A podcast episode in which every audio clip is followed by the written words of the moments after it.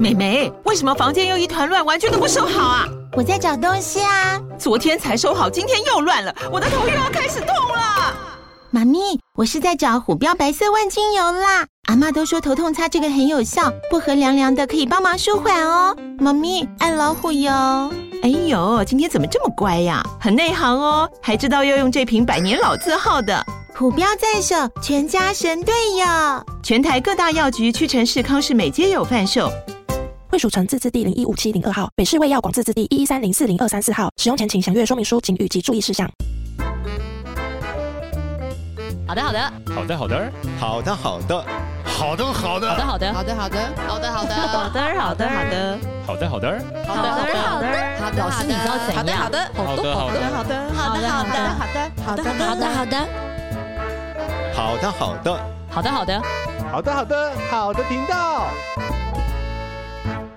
的。好的，欢迎回到好的频道，我是 CPU。好的，好的，好的频道，我是周安迪老师。老师，我们今天讲这题很难，每一题都难啊。不是我说，就是很难啊，真的很难。不是我的意思，说这个就是对于我们这个做爸妈来说，真的好难。嗯、这题就是亲子沟通，就是父母与孩子之间如何沟通，才能让孩子更有自信心。哦，你是不是很难？你太难拿捏了，你不想他变成一个就是自信爆棚的，就是一个白目鬼啊！就不要让他变成自我感觉太良好。对，然后你又不能就是太讲一些就是打压让他失去自信心的一些话，是不是？就如何让他变成有健康的自信啊？对不对啊？是不是很难？小时候爸妈根本没有在管这些啊，也没有在管我们有没有自信，是不是？但我觉得就现在这个环境里面，就是常常会。好像要考考虑到这个状况，嗯，齁有时候也考虑到说，哎，这句话讲完后，对孩子会不会有太大的挫败感？对啊，但是不讲又怕孩子，呃，造成他错误的想法和价值观。对啊，就是我觉得至少第一个，我们先把握一件事，不要恶意情绪性的批评孩子。哦，为什么要情绪性批评孩子？因为情绪失控，有时候不是为了。修正孩子错误的行为，嗯，是想发泄自己的情绪，嗯，对，就是我今天就是不高兴，我觉得不舒服，我对你就是不满，所以有时候批评的过程里面，不是要修正、调整孩子错误的行为和价值观，所以想发泄自己累积已久不爽的情绪，嗯，这就会造成你在说话的过程当中，你使用的词汇，包含你所使用的语气。对，还有你的眼神和态度，会让孩子极深的受伤的。但我觉得，其实像我们家小孩啊，我感觉他们应该是蛮有自信心的。嗯，你觉得原因是什么？遗传基因？我觉得他蛮有自信。可是我我讲的那个自信是说，我觉得呃，他被接受、被批评的时候，或是遇到一些挫折的时候，那个呃，我我的那个自信心，他没有因为。发生的是一些事情，或者被念会被骂，他就觉得说啊，自己很烂，自己很糟糕，什么什么的那种，会一直一直定罪指责自己的那种。他们他们不会这样子。可你说还有自信在上面可以啊，那种也不是，他也不是那一种。对对，所以所以我们来思考一下，为什么有些孩子他可以有一个比较健康的自信？你说完全都有自信，我觉得有点困难点啊，因为每一个人对某一个部分真的充满了信心，在某一个部分当中，他就会说啊，不要找我啦。你看有些人专业能力很强啊，叫他上台的时候充满恐惧啊，所以每一个人的自信不见得是全面性。那我们刚才谈的就是说，在小时候如果培养孩子一个健康的自信，至少第一个我刚刚说的，不要用情绪过度或恶意的怒骂，对啊。这个会让孩子觉得说，在成长历程当中，比如说你怎么那么笨啊？你是白痴啊？你是猪头啊？脑残啊？为什么要这样骂小孩啊？哎，我发觉到很多家长不知道为什么，他没吃饭就说你怎么你你就是就说他没吃饭，就讲这件事情 一定要骂到说你就是不吃饭，所以你才长不高，你就是这样，所以脑子才不好。你每次考不好我就懂了，没必要嘛。对，你会发现无限上纲啊。对啊，东西乱丢就叫他捡起来啊，有必要这样子无限上纲说你就是这样的生活习惯不好，你从小就是这样，所以你就长大就是怎样的啦。你我这有语词我都不知道怎么说，就是没必要这样吧。所以，与其要说怎么建立他的自信，第一个，我觉得爸妈要谨守自己的口，要停止不再做些什么嘛。对，对不对？停止不要用情绪性的字眼。对，当你在一直讲你的小孩，然后你在 怒骂他们，嗯、你自己都把他们贬到地板上的时候，他要再从地板上再重新建立起自信心，这件事情，嗯，其实是一条很漫长的。对啊，非常辛苦的。嗯嗯。那第二个部分，我觉得，嗯，你可以鼓励孩子发表他的想法。哦，我觉得这有一个点是，当他在发表想法的时候，你必须要专心听。还有一件事，嗯，因为我发觉到，有时候父母亲说：“好啊，你说啊，你说啊，我听听看啊。” 好不容易说完之后，你觉得这样对吗？我拜托你哦。我听了就发觉到，你不是叫我说吗？这样不行。对，那你怎么让孩子能够建立他的自信心？真的，你教孩子要说的时候，真的是你捏着大腿也要让他说完，就是你要忍住，不然他下次不会说了。是，所以对啊，我觉得要鼓励孩子勇敢表达自己的想法。对，就在讲的话，就是想做。但你还是要就是忍住一下哦，是吗？哦，这样子是、嗯、他讲的，不见得对我们人生经验而言是对的。对，他讲的，不见得对我们而言，我们觉得这啊，你有时候你听，你知道，你这样子想哦，难怪你才会怎么样。对对，对，但是你一旦这样子开始批评之后，他真的不会跟你说。是，因此我们如果听众您常听我们的节目，你就知道。当还在诉说什么的时候，有三件事千万不要做。我叫做不批评什么的。对，很 好很好。不分析，不批评，最后也不要给他新的建议。嗯，对，你说啊，也不给建议。对，有时候你可以引导孩子思考更好的方法。不什么？不分析，不分析，不批评，不批评，不建议。因为有时候你快速给他答案，会剥夺孩子学习和成长。认真说，我们任何一个人在跟别人讲话的时候，我们都不想要得到这样的对待。我一点都不想要你分析我现在发生的状况，我也不想要你批评我现在到底这样想对还不错。我更不想要你给我建议，我就想要说一说而已。是，所以我觉得。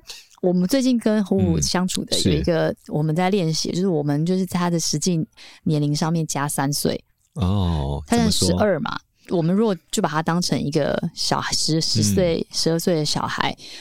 真的会很不成熟，你有很多事情想要去聊，可是他们其实他们的词汇，对他们，他们其实已经进了层面。当你把他当成是一个比较成熟一点人的时候，嗯、他比较愿意跟你说话。对啊，他比较容易愿意去讲一些，就算他讲话就是还是这屁孩到一个极点，嗯、但是他愿意说。对，对这就是我们刚刚有提到，嗯、之前也有提到，跟孩子的对话要用平等、尊重的态度，嗯，来跟他对话，嗯。那所谓的尊重，就刚刚我们说嘛，我说你可以想一讲你的想法，没关系，妈妈听，对、嗯、你放心。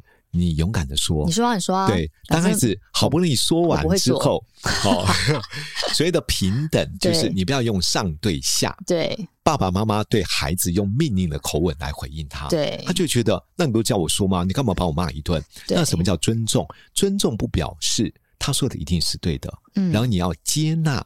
他现在的想法，嗯，你要能够尊重他表达时候的他的思维模式，嗯，他这个年龄，他的生活的阅历，他就是这么认为呀。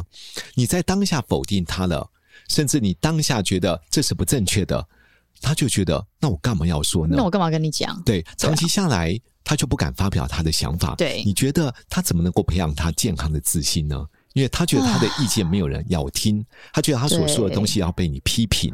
然后就会让孩子慢慢内缩，在学校或许他也不敢太多的发表意见，对，除非他在学校人家对他的方式有点不一样，比如说好不容易说的这个老师引导他的时候，或者说哎，虎虎，我觉得你讲的好棒哦，真的很好哎，老师都没这么想过哎，哎。你可以发觉到，孩子有时候在家里面跟学校是完全判若两人。真的，我今天早上去，他就在那边弹跳尖叫，想说啊，这是我孩子吗？因为他会在学校里面，有时候同学跟他的互动方式，还有老师对他的这种沟通的方式，可能跟家长完全不一样。嗯，就是我们上次有提，越亲越亲近，越缺乏尊重。嗯，有时候我们会对孩子而言，会有多一点的高期待。对，甚至有一点高标准，对，对不对？讲了几次，你到底要不要听呢、啊？好，嗯、那如果碰到真的很好的老师，慢慢尊重孩子的想法，嗯，同时鼓励孩子勇敢表达自己的意见，嗯，他表达完之后，你有适当的肯定、鼓励和赞美，嗯，你可以发觉这孩子就能够慢慢建立他表达的自信心。对，没错。嗯、好，这也就是我们刚刚提到，就是说，有时候跟孩子在对谈的时候，你要。让孩子建立自信，你真的要懂得闭嘴。同时要平等又尊重的。对啊，我觉得有时候你多说，还不如是你少说，你还不如就不说。对，另外有些家长也会问我说：“哎，那万一我问他这件事该怎么做，还是所做的选择，我认为是不对的呢？”嗯、老师，那万一他去做了，没有达到预预期的，他难道不不会有挫败感吗？万一会不会影响他的自信心呢？嗯、下次他就没有勇气再面对这个问题嘞？我觉得，如果这件事情就是不至于影响他的生命，就是没有生命危险，嗯、那我觉得他本来就是在学习，他做了这样子的选择之后，要会承担什么样的代价？嗯、他可能会成功，他可能会失败。那这件事情发生的结果是、嗯、是这样，那就是接受它是这个结果，这样子。嗯、对，我觉得人生不见得一帆风顺。嗯，在。孩子要做一个决定的过程，家长可以从自己的人生经验去判决一下、嗯、判定一下。比如说，真的他不会有高风险的问题，嗯、不会有健康生死的问题。对，可以讨论一下，我们可以讨论看看有没有其他的可行性。儿子，你为什么会这么想？对，能让妈妈知道你会做这个决定。妈妈想，你一定有你的想法。嗯，妈妈想听听看。嗯，对，我觉得你可以第一个先尊重孩子的想法。哦，很棒哎。妈妈没有想到，原来可以用这种角度来想这件事，孩子就觉得，诶，他被你当下接纳了，嗯，或者你觉得还可以引导他说，那你觉得这可能会产生什么样的问题？嗯、他说妈，我也想过哦，我跟你讲，我已经想到他会怎么样怎么样，哎，那你有没有想过，这问题一旦发生了，那你会怎么办？哦。对哦，我没想到哎，嗯、那 接下来你会怎么办？就你要他真的要听你的时候，你首先真的要先听他的，是顺着顺着这个事情往下走。有时候其实我们不用说，我觉得我最近也在练习一个事情是，是因为我自己觉得我已经是不太啰嗦的妈妈了，嗯，就是不太去盯得很紧、追得很紧。可是即便是我我。最近跟他相处，我都被觉得很烦，哦、不是就是很烦，就是说我会被亏。嗯、你是婆婆、哦、这样，好可怜，婆婆好可怜，躺着也中枪。就是我可能会说，你要不要换长袜？这样哦，可能这个制服、嗯、你这样穿长袜吗？他说不要。我说哦，他说哎，那你长袜，你是婆婆、哦、这样，类似这种的。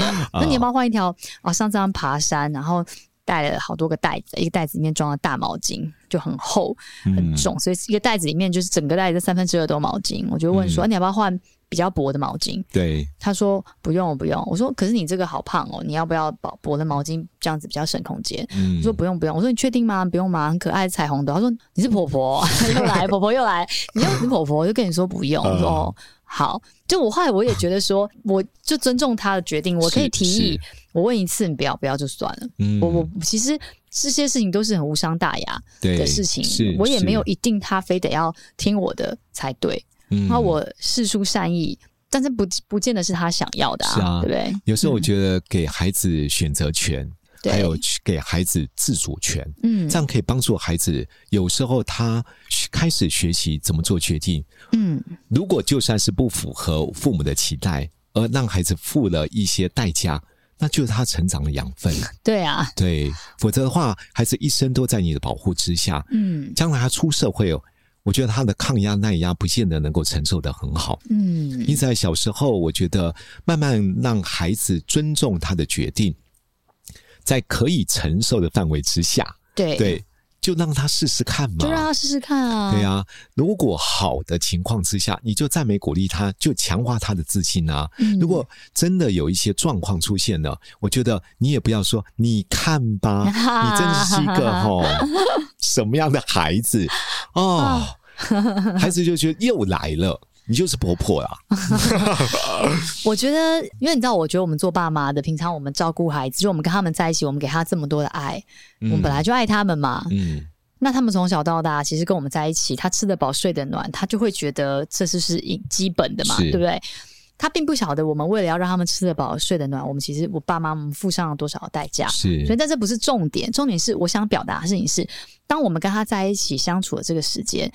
其实我们不要忘了，就是说，我们觉得我们好像给他这样子的一个环境，或是这样子的一个哎什么样的一个生活，那叫叫做爱。我觉得不是的，是孩子他必须从你每天对他讲的话，你对他的一些动作，嗯，去感受到啊，我的爸妈其实很爱我，我爸妈相信我，是对我在这个家里面我是有归属感的。